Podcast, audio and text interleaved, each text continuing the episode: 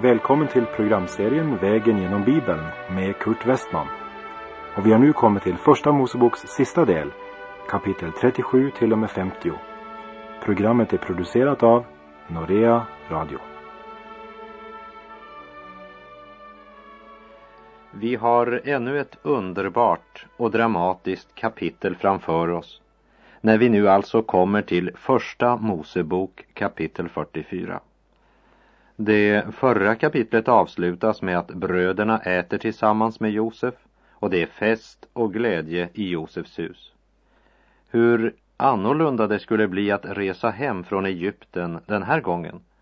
Simon har de fått tillbaka, faran är över och nu ska allt bli så bra. Vi läser verserna 1 till och med 5. Därefter befallde han sin hovmästare och sade, fyll männens säckar med säd så mycket det kan rymma och lägg vars och ens pengar överst i hans säck. Och min bägare, silverbägaren, ska du lägga överst i den yngstes säck tillsammans med pengarna för hans säd. Och han gjorde som Josef hade sagt. På morgonen då det blev ljust fick männen fara med sina åsnor. Och när de hade kommit ett litet stycke utom staden sade Josef till sin hovmästare Stå upp och sätt efter männen och när du hinner upp dem så säg till dem Varför har ni lönat gott med ont? Det är ju just den bägare som min herre dricker ur och som han brukar spå med. Det är en ond gärning ni har gjort. Josef ger order om att fylla deras säckar. Hur mycket ska de få med sig? Ja, det är inte den upphöjde som begränsar det. Men säd och korn begränsas av bröderna och deras säckar. Så mycket det kan rymma, sa Josef. Helt från början så har Josefs handlande efter att bröderna kom till Egypten burit god frukt i brödernas liv. Inte plötsligt över natten, men genom dagar, veckor och månader. Steg för steg närmar sig Josefs strategi sitt mål. Och som det heter i sången, och hans mål är blott det ena, barnets sanna väl alena. Det Josefs bröder nu ska genomgå är inte gott, tvärtom. Det blir det värsta de har varit med om hittills. Men Josef måste föra dem på denna smärtsamma väg om Gud ska få nå sitt mål med bröderna. Så att också de en dag, likt kung Hiskias, kan säga Se, till mitt eget bästa kom denna bittra bedrövelse över mig. I din kärlek räddade du min själ från förintelsens grop genom att du kastade alla mina synder bakom din rygg. Som det står i Jesaja kapitel 38. Bröderna har rest ett stycke. De eh, känner sig faktiskt lättade. För den oro och ångest som de i en period så starkt hade känt har de nu fått lite grann på avstånd. Men de är inte fria i sina samveten.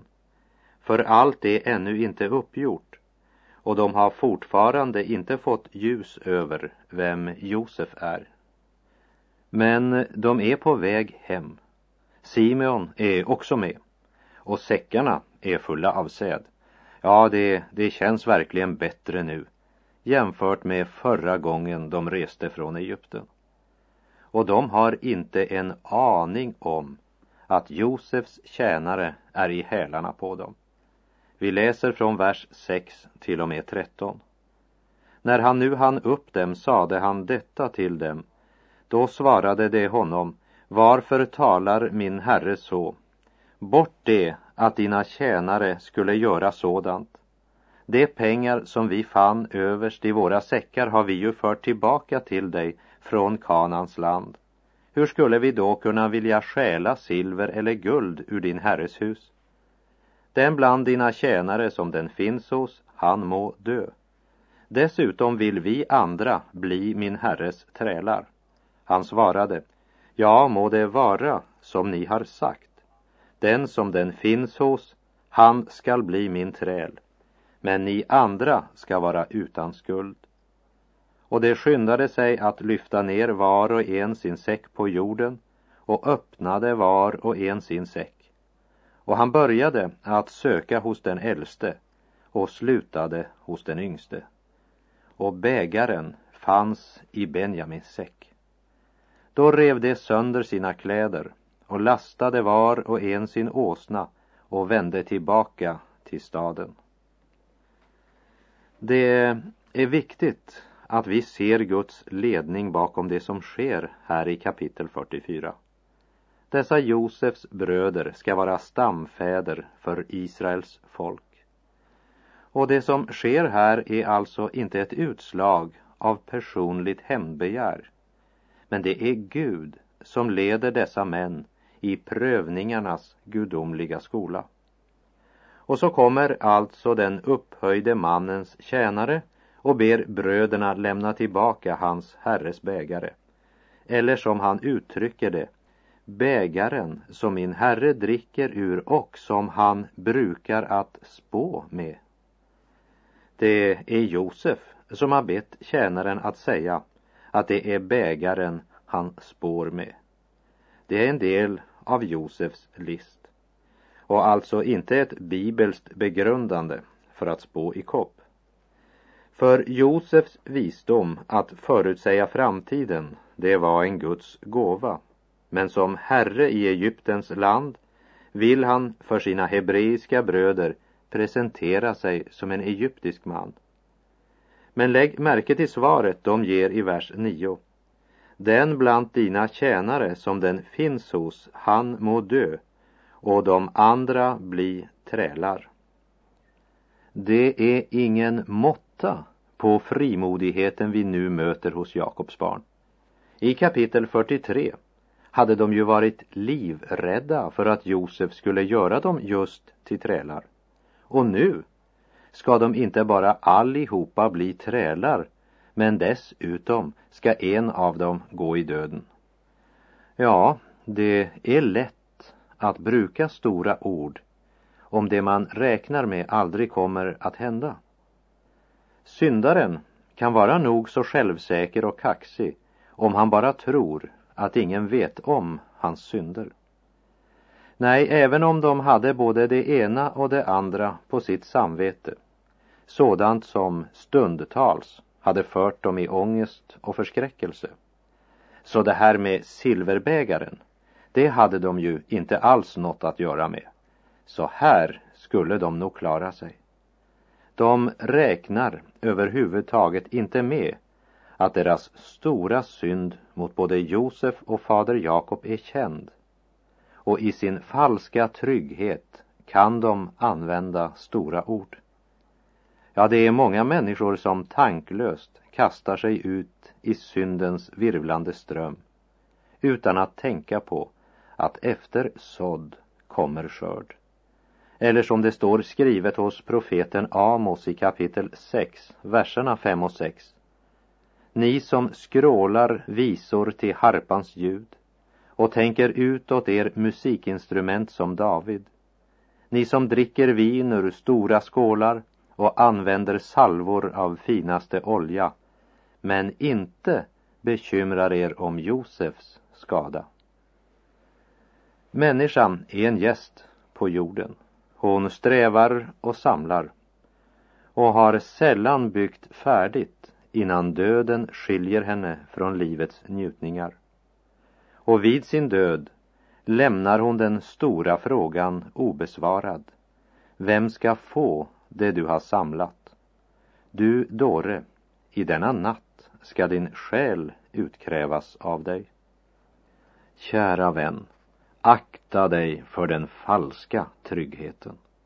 Snart står du inför honom som ska döma levande och döda. Och då är det för sent att sönderriva sina kläder. Från himmelen kommer du, beredd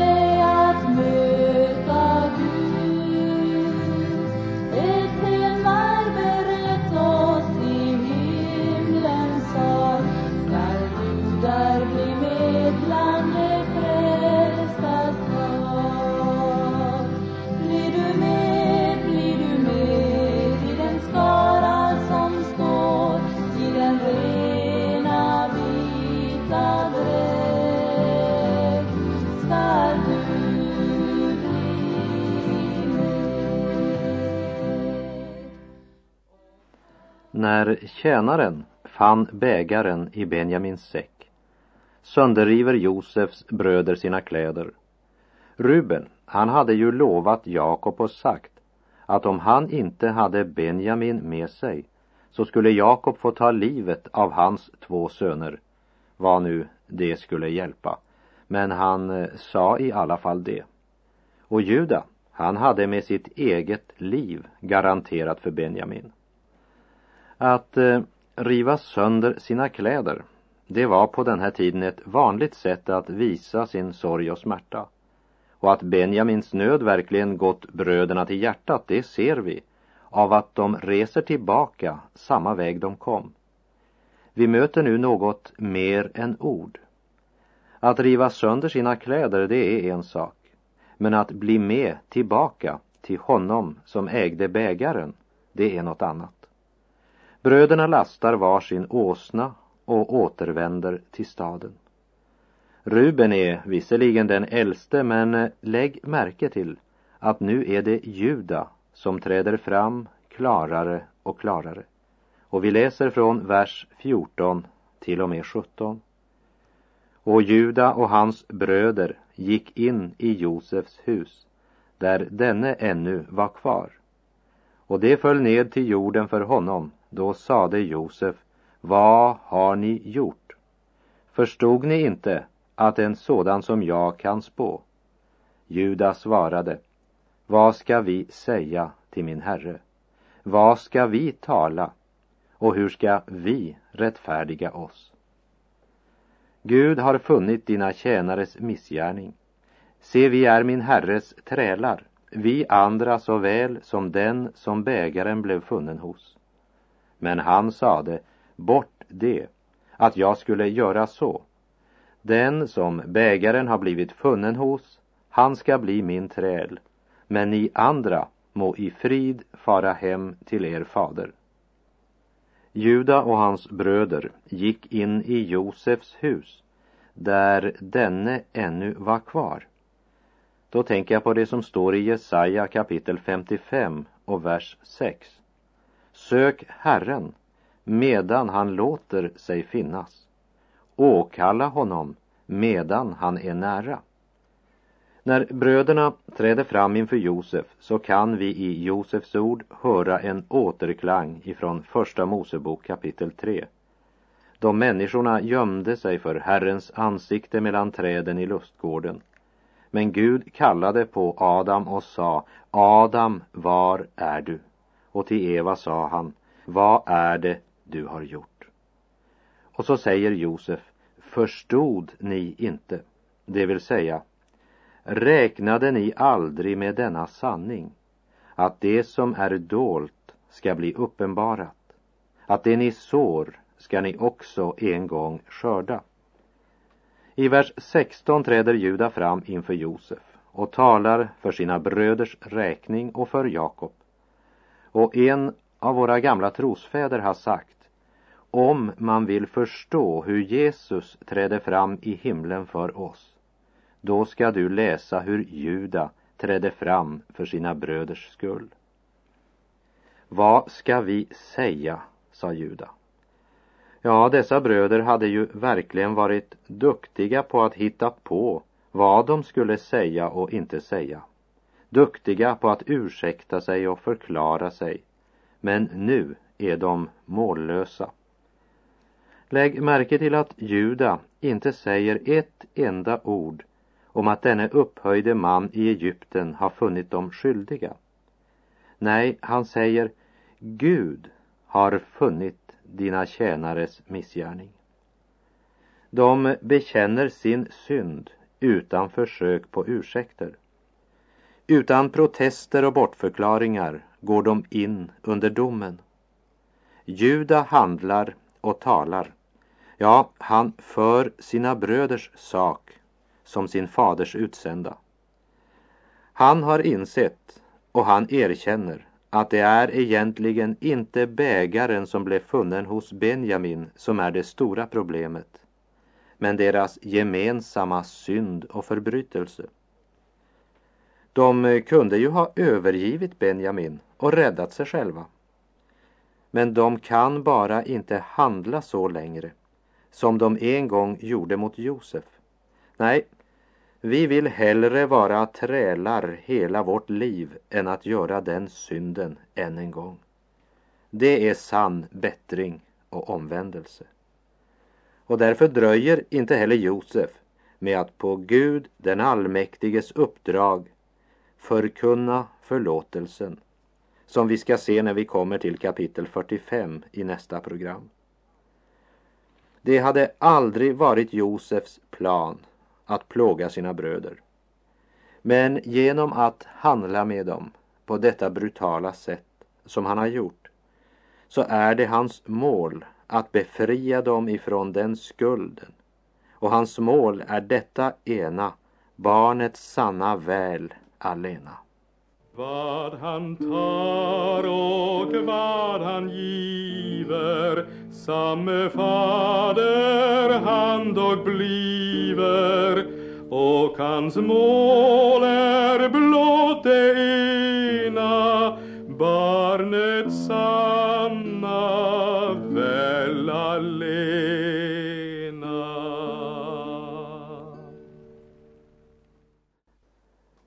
Nu ska vi läsa ett ganska långt textavsnitt sammanhängande, nämligen från vers 18 till och med vers 34.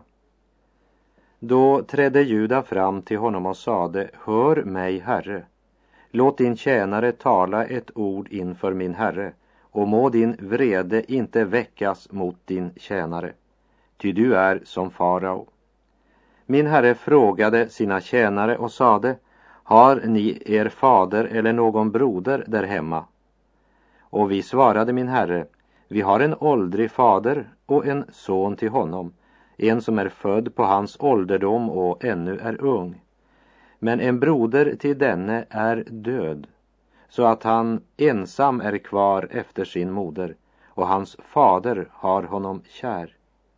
Då sade du till dina tjänare, för honom hit ner till mig, så att jag kan låta mitt öga vila på honom. Och vi svarade min herre, ynglingen kan inte lämna sin fader, ty om han lämnade sin fader skulle denne dö. Men du sade till dina tjänare, om er yngste broder inte följer med hit ned, så får ni inte mer komma inför mitt ansikte. När vi därefter hade kommit hem till din tjänare, vår fader, berättade vi för honom vad min herre hade sagt. Och när sedan vår fader sade, far tillbaka och köp lite säd till föda åt oss, svarade vi, vi kan inte fara dit ned. Endast på det villkoret vill vi fara, att vår yngste broder följer med oss. Ty vi får inte komma inför mannens ansikte om vår yngste broder inte är med oss. Men din tjänare, min fader, sade till oss, ni vet själva att min hustru har fött åt mig två söner, och den ene gick bort ifrån mig, och jag sade, förvisso är han ihjälriven, och jag har inte sett honom sedan den tiden. Om ni nu tar också denne ifrån mig, och någon olycka händer honom, så ska ni bringa mina grå hår med jämmer ned i dödsriket. Om jag alltså kommer hem till din tjänare, vår fader, utan att vi har med oss ynglingen som vår faders hjärta är så fäst vid, då blir det hans död när han ser att ynglingen inte är med. Och dina tjänare skulle då bringa din tjänares, vår faders, grå hår med sorg ner i dödsriket. Ty jag, din tjänare, har lovat min fader att ansvara för ynglingen och har sagt att om jag inte för denne till honom igen så vill jag vara en syndare inför min fader i all min tid. Låt nu därför din tjänare stanna kvar hos min herre som träl i ynglingens ställe. Men låt ynglingen fara hem med sina bröder. Ty hur skulle jag kunna fara hem till min fader utan att ha ynglingen med mig? Jag förmår inte se den jämmer som då skulle komma över min fader. Ruben, han hade så lättvint sagt att om inte de hade Benjamin med sig hem så kunde Jakob ta livet av Rubens två söner. Men vi kan inte se att Ruben träder fram för Benjamins skull.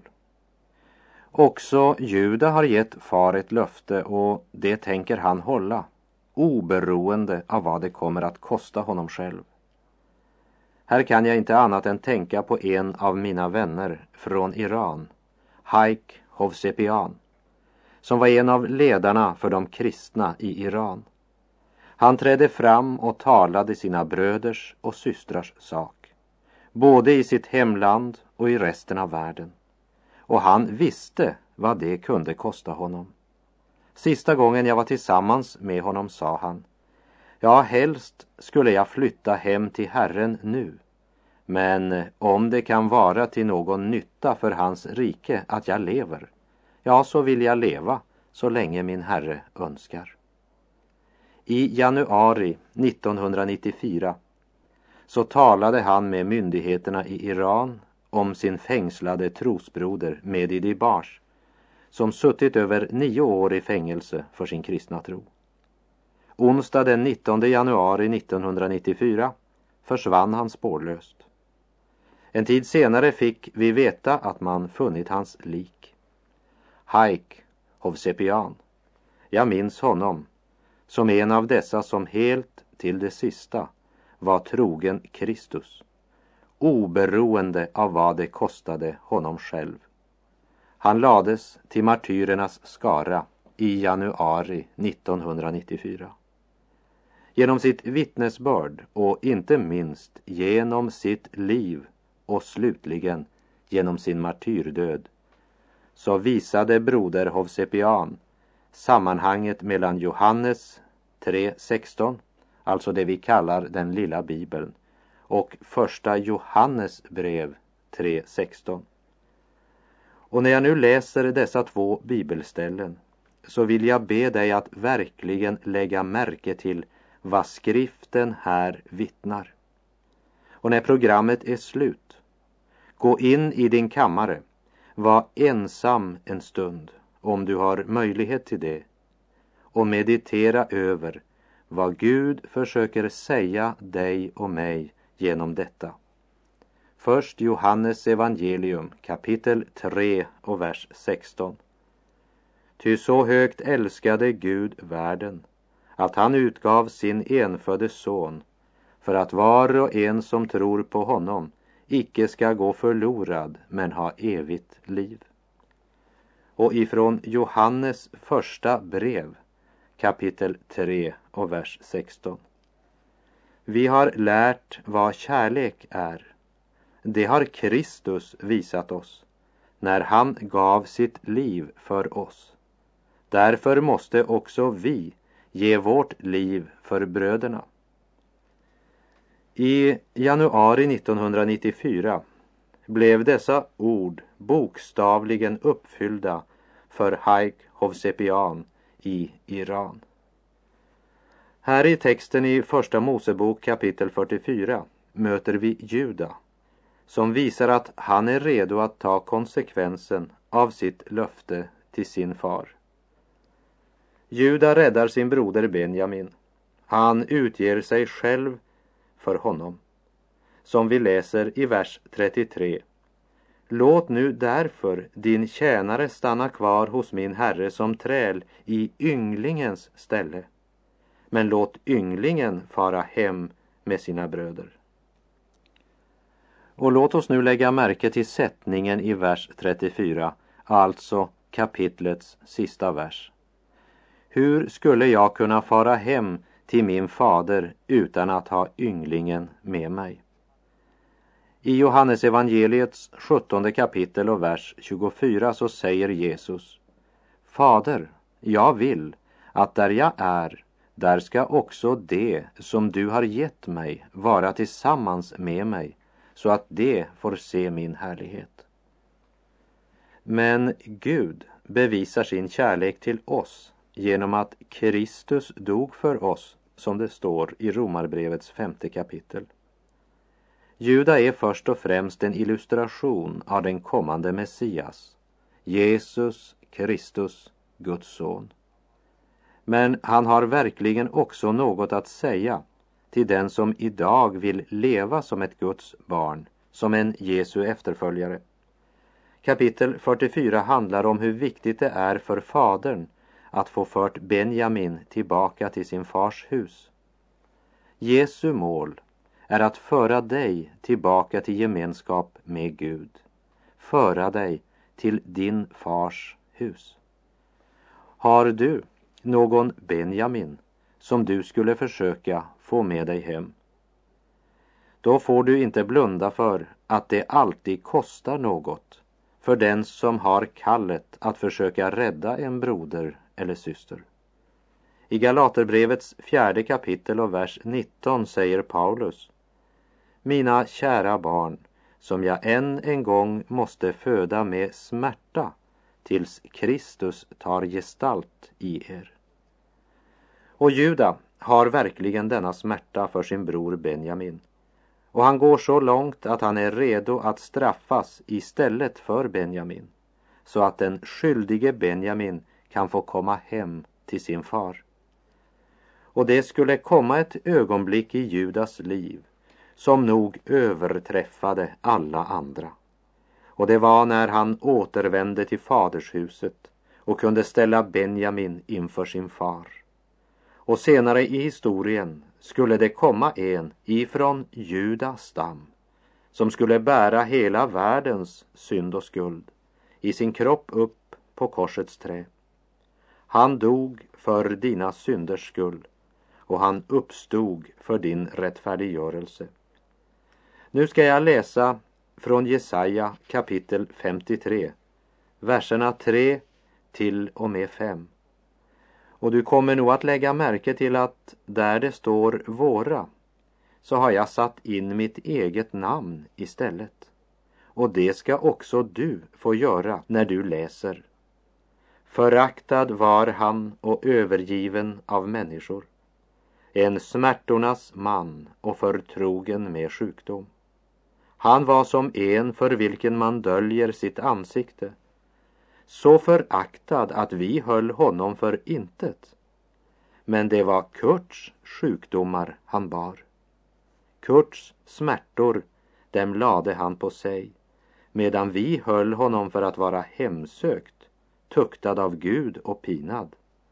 Ja, han var sargad för Kurts överträdelsers skull och slagen för Kurts missgärningars skull. Straffet var lagt på honom för att Kurt skulle få frid. Och genom hans sår blir Kurt helad. Och där är vår tid ute för den här gången och jag säger på återhörande. Herren vare med dig. Må hans välsignelse vila över dig. Gud är god.